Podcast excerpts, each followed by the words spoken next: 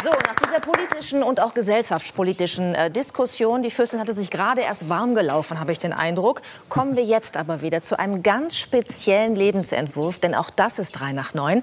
Wir kommen zu einem Mann, der auf der kleinen Insel Memmert im ostfriesischen Wattenmeer lebt. Und zwar von April bis November als einziger Mensch dort. Aber bis zu 100.000 Brut- und Zugvögel leisten ihm Gesellschaft. Herzlich willkommen, Enno Jansen. Moin. Bei dem Moin fühle ich mich gleich zu Hause. Das ist schön. Ähm, wir sind sehr froh, dass das Wetter so ist, wie es ist. Es ist ein bisschen warm, aber wir hatten ruhige See. Weil wenn Sturm ist, hätten Sie gar nicht anreisen können, oder? Nö, das geht schon los bei Windstärke 6, 7. Dann ist äh, keine Überfahrt mehr möglich. Jedenfalls nicht mit meinem Boot. Sagen Sie mal, wie die Überfahrt nach Hamburg, also beziehungsweise nach Bremen, aussieht. Ja, ich äh, bin dann gestern Abend äh, zur rechten Gezeit. Es äh, läuft ja da alles nach Gezeiten. Wind und Wetter und Gezeiten bestimmen das Leben.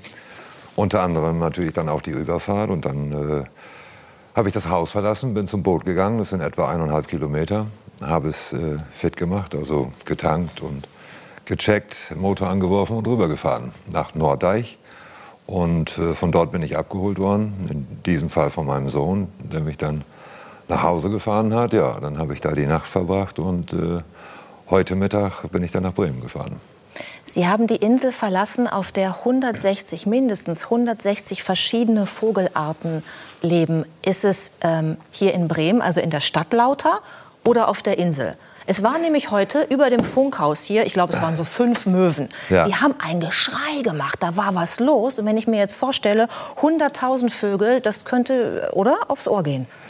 Ähm, ja, also die Brutvögel machen eigentlich mehr Krach das sind, äh, und, und die Masse sind die Zugvögel. Mhm. Und die sind eigentlich relativ ruhig. Da muss man ja immer unterscheiden, sind es Zugvögel ähm, oder sind es eben Brutvögel. Und äh, bei den Brutvögeln ist es wie hier in Bremen auch, da sind die Möwen die lautesten. Also wenn man in einer Möwenkolonie arbeitet oder beziehungsweise erfasst, dann hat man so etwa 1000, 1500 äh, Exemplare in der Luft und die können dann natürlich man sieht es da auch eben viel Lärm verursachen. Mhm. Aber ähm, dennoch ist es so, dass man dann eben sich auf das Gehör verlassen muss. Auch in einer Großmöwenkolonie brüten auch andere Vögel. Eiderente oder ähm, den, den Auslandfischer oder der kleine Wiesenpieper. Aber die hört man dennoch heraus. Also die haben einen anderen, feineren Ton und den hört man dennoch. Ist es komisch für Sie jetzt hier mit, ich sag mal, so vielen Menschen in einer Runde zu sitzen, wenn Sie immer alleine sind normalerweise? Ja.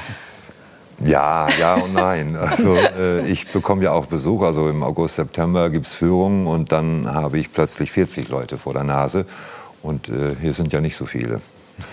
Also es kann auch durchaus mehr sein, ohne dass ich jetzt gleich äh, ins Schwitzen gerate. Aber wir, wir, sind schon komische Vögel für Sie, oder? naja, ich meine, so schlimm ist es nicht. Also, äh, ich, ich weiß aber, wie es ist hier in der Gesellschaft. Ich, komme ja, ich, ich bin mit 42 Jahren auf die Insel gekommen und habe natürlich auch ausgiebig gelebt und viel von der Welt gesehen. Sollte man auch, äh, weil man sonst wahrscheinlich aushält und man denkt, man verpasst sehr viel. Und äh, von daher bin ich ja an, an, an äh, der Zivilisation gewöhnt. Also Aber haben Sie wieder. Fernsehen dort auf der Insel? Ja, Fernsehen habe ich ja. Mhm. Aber kein Internet? kein Internet, nein. Ja. Das hat auch Vorzüge. Ich wollte gerade sagen, seit 18 Jahren leben Sie so. Ja. Ähm, die ganzen Diskussionen, die wir hier gerade geführt haben, äh, Corona, diese ganzen Dinge, Kontaktbeschränkungen, da können Sie ja nur müde lächeln. Ne? Cancel ne? Culture. Ja, ich meine, äh, das ist natürlich wunderbar. Auf der Insel war es wie immer. Und das hat mir sehr geholfen, äh, muss ich sagen. Und man kommt immer aus der Quarantäne, weil ich etwa alle 14 Tage so im Schnitt am Festland bin.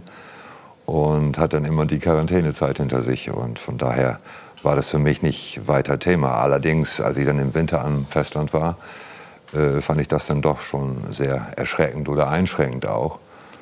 Aber äh, ja, es waren dann Memmert-ähnliche Verhältnisse am Festland. Mhm. Den Winter über sitzen Sie, wie ich sag mal, jeder andere auch, am, am, Schreibtisch und verarbeiten die ganzen Daten und Dinge, die Sie dort äh, den Sommer über aufgezeichnet haben. Aber vielleicht können wir uns Ihren Alltag noch mal ein bisschen genauer angucken. Wir haben ein paar Bilder und mhm. vielleicht mögen Sie uns so ein bisschen beschreiben, äh, was Sie da tun. Ja, das sieht so aus, als wenn ich da gerade eine Spülsaumkontrolle mache, weil ich den Spaten dabei habe. Nein, das ist Brutvogelerfassung. äh, ja, und das geht schnell. Da putze ich gerade die Solarzellen. Also weil Sie Strom selber erzeugen? Ja. ja. Die ist äh, zum Beispiel jetzt äh, erneuert worden. Da mache ich, das ist noch das alte Boot, äh, wahrscheinlich eine Versorgungsfahrt nach Jüst. Oder eben auch ans Festland. Mhm. Oder wenn ich meine Familie besuche, dann alle 14 Tage äh, benutze ich das Boot auch. Aber das war das alte Boot, das war viereinhalb Meter, das war sehr, es war zwar seetüchtig, aber immer schwer zu halten in der See. Und äh, dieses ist fünf Meter und äh, bleibt besser in der Spur. Mhm. Für viele, die uns jetzt zuhören, ist das vielleicht ein absolut paradiesischer Job, den Sie da haben, auf dieser Insel zu sein, mitten in der Natur, sich beschäftigen äh, zu können mit, mit Vögeln. Also für jeden Ornithologen ist es wahrscheinlich ein Traum. Ist es auch ähm, Ihrer gewesen, wenn ich richtig informiert bin? Ne? Sie haben schon mit 16 Jahren davon geträumt, diesen Job zu machen. Wie kam das? Ja, ich bin damals beim Küstenschutz, sage ich mal kurz, äh, angefangen. Das ist auch heute noch mein Arbeitgeber. Heute, heute heißt es allerdings NLWKN. Also das ist der Niedersächsische Landesbetrieb für Wasserwirtschaft, Küsten- und Naturschutz. Also kürzer kann man es nicht machen, damit wir... Sehen Sie, früher war alles besser. Aus Küstenschutz ist so ein Unwort geworden. Ja. ja, früher hieß es, also ich bin beim Baum für Küstenschutz ja. angefangen. Es war aber noch relativ kurz, das fand ich damals schon lang. Aber äh, gegenüber heute ist es natürlich dann äh, ganz anders. Ja, also ein Riesenname. Aber anders kann man es wohl nicht darstellen, was unsere Aufgaben und Tätigkeiten eben sind. Ja, und als ich da anfing, ich habe eine Bauzeichnerlehre dort gemacht, äh, da hat man sich sehr viel Mühe mit mir gegeben, weil ich der erste Auszubildende dort war als Bauzeichner. Und dann ist der geschäftsleitende Beamte, der hatte dort noch einen Auftrag auf Memmert und der hat mich dann da mitgenommen und wollte mir das mal zeigen. Weil alle anderen äh, ostfriesischen Inseln kannte ich bereits und äh, hatte die im Privat schon bereist, weil meine Eltern auch ein Boot hatten. Ich wollte gerade sagen, welche Rolle äh, hat Ihr Vater dabei gespielt, an diesem Lebensentwurf, dem Sie jetzt äh, nachgehen? Ja, einen, einen, ganz großen Anteil hat er dadurch, äh, dass ich bei ihm die Schifffahrt gelernt habe. Also die Bootsfahrt im Wattenmeer. Das Wattenmeer zu befahren ist durchaus kompliziert. Und gefährlich? Und, und, gefährlich, ja. Es gibt dort viele Untiefen und äh, viele Strömungen und äh, unruhiges Wasser. Also das, okay, natürlich bei Windstärke 2, 3 ist das ganz easy, aber ab 5, 6 wird es dann doch äh, schwierig. Und wenn man äh, das nicht beherrscht, dann würde man also doch ganz leicht äh, in Seenot geraten können. Also das ist nicht so einfach. Ja, und das habe ich dann von der Pike an gelernt. Also seitdem ich acht bin, hatte er ein Boot. Und äh, damit sind wir dann regelmäßig jedes Wochenende rausgefahren zu den Inseln.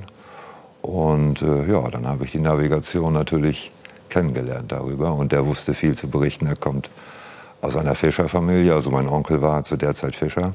Mein Vetter ist es heute noch. Und äh, ja, auch von meinem Opa habe ich viel gelernt. Der war sehr wetterkundig. Die konnten damals ja noch das Wetter vorhersagen ohne Instrumente. Mhm. Und solche Dinge mehr. Und auch, ähm, er sprach immer davon, du musst das Wasser lesen.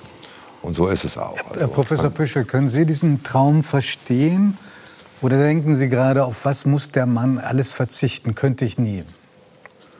Also das habe ich ihn äh, vorhin schon gefragt oder habe das äh, so gesagt, weil die Gesellschaft würde mir fehlen von Freunden, Familie, Berufskollegen und äh, also ich kann auch alleine arbeiten, das geht gut, aber ansonsten freue ich mich dann schon darauf, ja, mit den Enkelkindern zu spielen oder viele äh, andere Dinge zu machen. Und so kann ich mir das nicht vorstellen. Ich finde es aber faszinierend. Also ich bin äh, ganz begeistert äh, von dieser Geschichte und ähm, ich kenne die Region und diese Insel auch ein bisschen und äh, habe zumindest den Traum, dass ich ihn da demnächst mal besuchen kann. Frau Wagenknecht, können Sie gut alleine sein? Wäre das was für Sie über Monate? Also ich habe jetzt auch darüber nachgedacht. Ich meine, manchmal hat man ja so Sehnsüchte und denkt sich, oh mal auf der Insel alles weg, kein Internet, von niemandem hören. Aber ich glaube, das würde bei mir auch relativ schnell gehen. Also mindestens würde ich meinen Mann mitnehmen wollen, dann wäre es schon schöner.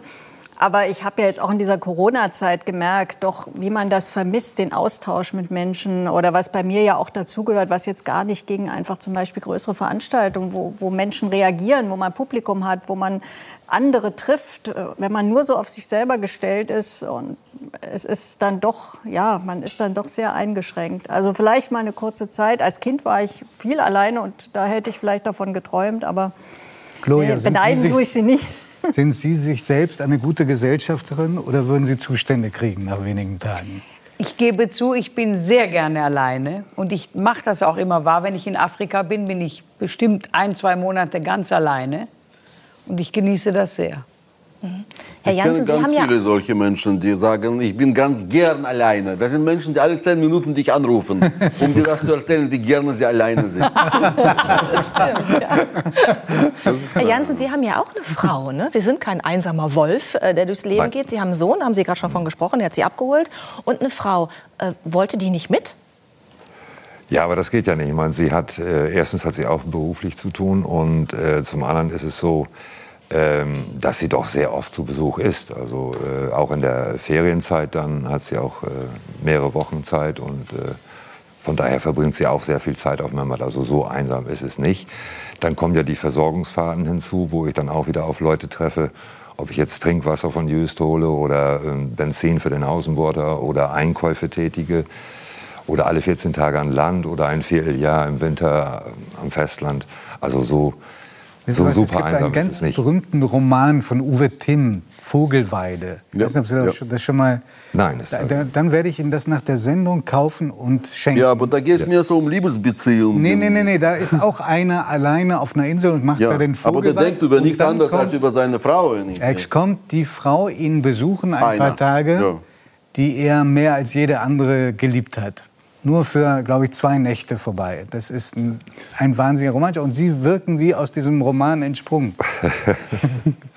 ja. Frauen weiß ich nicht, aber die Einsamkeit da. Aber bei, ich glaube, bei dir geht es mehr doch um diese Vogelarten und nicht um irgendwelche Menschen, die dann zu Besuch kommen. Genau, ja, und deswegen würde ich jetzt gerne was erfahren. Sehr guter Übergang. Äh, mindestens über einen Vogel, weil ich nämlich weiß, dass das Ihr Lieblingsvogel ist. Und wir wollen auch ein bisschen was lernen, nämlich der Löffler. Äh, Sie sagen, der hat die besten Manieren. Inwiefern? Also, wie unterscheiden sich Vögel in ihren Manieren? Typische Wattvogel? Ja, da sehen wir einen Löffler. Äh, ja, äh, hauptsächlich dadurch, dass er sehr anmutig steht. Also äh, hier sehen wir es jetzt nun gerade nicht, aber der kann auch sehr anmutig stehen, also aufrecht stehen. Und ähm, vor allen Dingen, er sagt nichts. Wenn er abhebt, er macht keinen Lärm. Er ist Ach. ganz ruhig. Da kommen wir wieder auf das zurück, dass Sie gerne Ihre Ruhe haben. Ne? Selbst bei den Vögeln. Ja, das ist ein, ein, ein, schöner Kontrast zu den sonst immer flüchtenden Vögeln. Ich meine, sonst könnte man ja auch keine Brutvogelerfassung durchführen. Wenn die Vögel nicht auffliegen würden, wenn die sich nicht melden mit ihrer Stimme eben, könnte ich sie gar nicht unterscheiden und so weiter. Also im Hintergrund, die, die fliegen ja auch hinter einem auf und dann weiß man sofort, wer das da war und solche Dinge mehr. Und äh, insofern machen die natürlich und die Großmöwen vor allen Dingen dann viel Lärm. Und er macht es eben nicht. Er ist so der Aristokrat. Was ist der größte Vogel, den Sie dort je ähm, getroffen haben, gesehen haben? Der größte Vogel war ein Rastvogel, das war ein Seealer. Oh, das ist aber selten, ne? Ja, die sind bei uns selten. Äh, an der schleswig-holsteinischen Westküste sieht man sie häufig. Da, da habe ich mal viel, oh ja, da sehen wir einen. Da habe ich mal vier, vier bis sechs Seeadler so beobachten können, als wir dort mal zu Gast waren. Also für, für die ist das nichts Besonderes.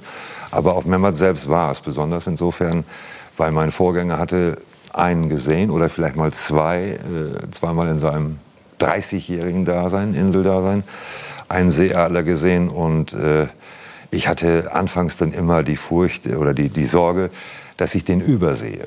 Mhm. Also weil er vielleicht weit weg sitzt, äh, ein, zwei Kilometer entfernt, hebt vielleicht ein Seeadler ab und 100 Meter weiter äh, oder 100 Meter vor meinen Augen hebt ein Bussard ab. Ho hoffentlich kann ich das in dem Moment unterscheiden.